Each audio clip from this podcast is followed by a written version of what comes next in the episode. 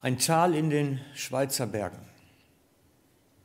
Irgendwo zwischen Kandersteg und Engadin, irgendwo da ganz hinten südöstlich, da gab es immer schon ein Tal mit gefährlichen Winden.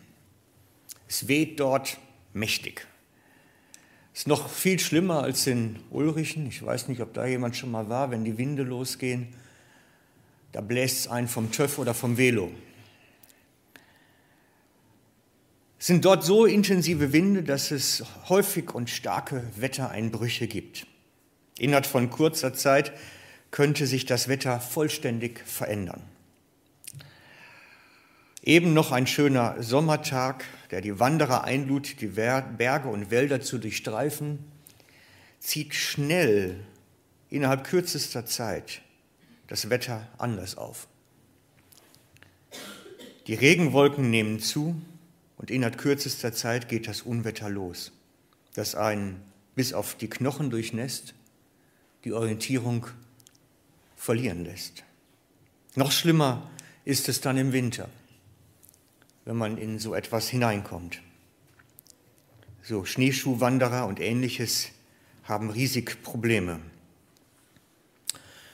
In den Tagen der Vorväter ist in diesem Teil der Alpen immer wieder Wanderer ums Leben gekommen haben sich verirrt, haben sich verlaufen, sind erfroren. Immer wieder. In den Tagen der Vorväter. Einige ältere Männer, schon Pensionäre, die solch ein Unwetter überlebt haben, bauten vor langer Zeit dort eine Hütte. Einfache Holzhütte, eine Notunterkunft für verirrte Wanderer, wo sie sich hin verirren konnten, wo sie einen Notunterkunft hatten, eine Aufnahme finden konnten. Dort bekamen sie etwas zu essen, einen Tee, ein warmes Bett und man freute sich über jeden, der zur Hütte fand. Zudem stellte man im ganzen Tal Wegweiser auf, dass wenn jemand in so ein Unwetter geriet, dass er wusste, wo er Unterschlupf finden konnte. In der darauffolgenden Zeit konnte man vielen helfen, die in diesem Abschnitt der Berge in Not gerieten. Einige von ihnen blieben bei der Hütte und halfen ihrerseits mit, dass auch weiterhin Menschen Notunterkunft finden konnten, dass sie gerettet wurden, versorgt wurden.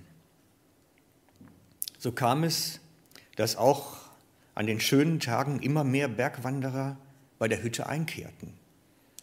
Sonntag für Sonntag kamen sie in Scharen zu der Hütte, um Kaffee zu trinken und Gemeinschaft zu haben mit den Männern, die dort ihr Leben einsetzen, dass Rettung geschieht. Nur immer mehr wurde diese Hütte dann zu einem Ausflugslokal. Immer mehr. Scharen von Bergwanderern kamen Sonntag für Sonntag zu Kaffee und Kuchen zu jeder Jahreszeit auf die Hütte. Es musste ausgebaut werden, eine neue Küche installiert werden, der Schankraum wurde erneuert und die Außenterrasse musste sowieso erneuert werden. Neben den Männern vom Hüttenteam wurden dann noch eine Kellnerin eingestellt, ein Koch und der ganze Betrieb wuchs immer weiter. Aber auch weiterhin war die Wetterunbeständigkeit ein Problem, ein großes Problem. Und immer wieder wurden Menschen gerettet. Wegen des gestiegenen Komfortbedürfnisses in unseren Tagen wurde dann das einfache Matratzenlager durch schöne, komfortable Zimmer mit Dusche und WC ausgetauscht. Es gab sogar Schocki auf dem Kopfkissen, so wie man das von den großen Hotels kennt. Insgesamt mehr und mehr wurde aus einer Rettungshütte ein Hotel- und Gastronomiebetrieb.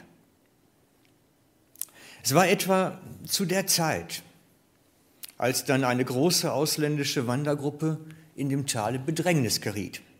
Sie hatten sich völlig verlaufen, mehrere Kars voll Personen, irgendwo falsches Schuhwerk, völlig daneben den Schuhen. Und es wurde bald Abend Jeder Quadratmeter in diesem inzwischen als Restauration und Hotel umgebauten Hütte musste mit Matratzen ausgelegt werden. Die alten Matratzen wurden vom Speicher geholt und der ganze Fußraum wurde ausgelegt mit Matratzenlager, dass man sie unterbekam.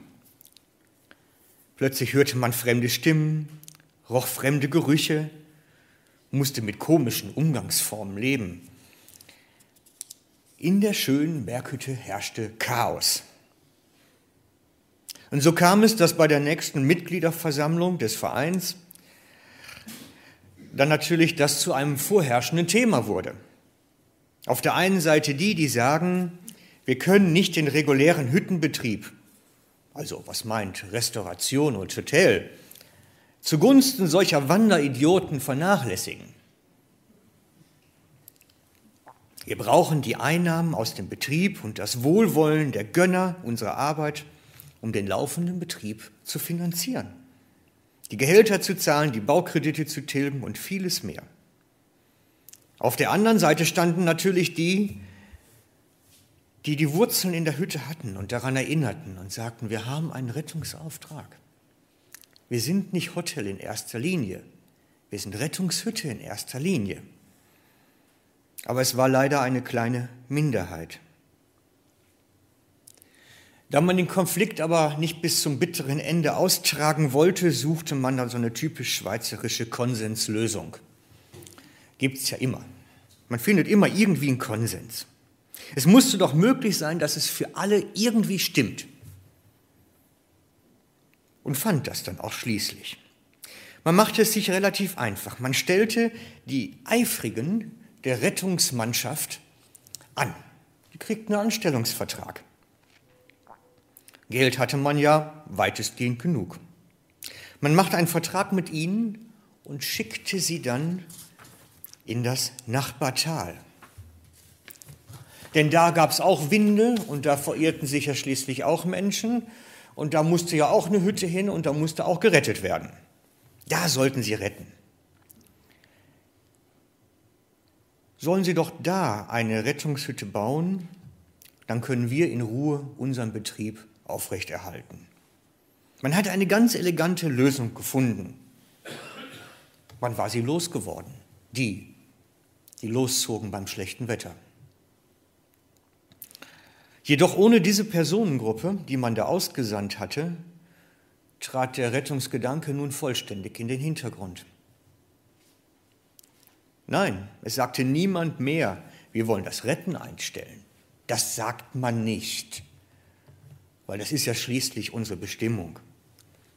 Nein, man hat einfach die Aktivitäten, die Ressourcen umgeleitet, ganz elegant, sodass man für das Eigentliche eigentlich gar keine Priorität mehr hatte, keine Ressourcen mehr hatte.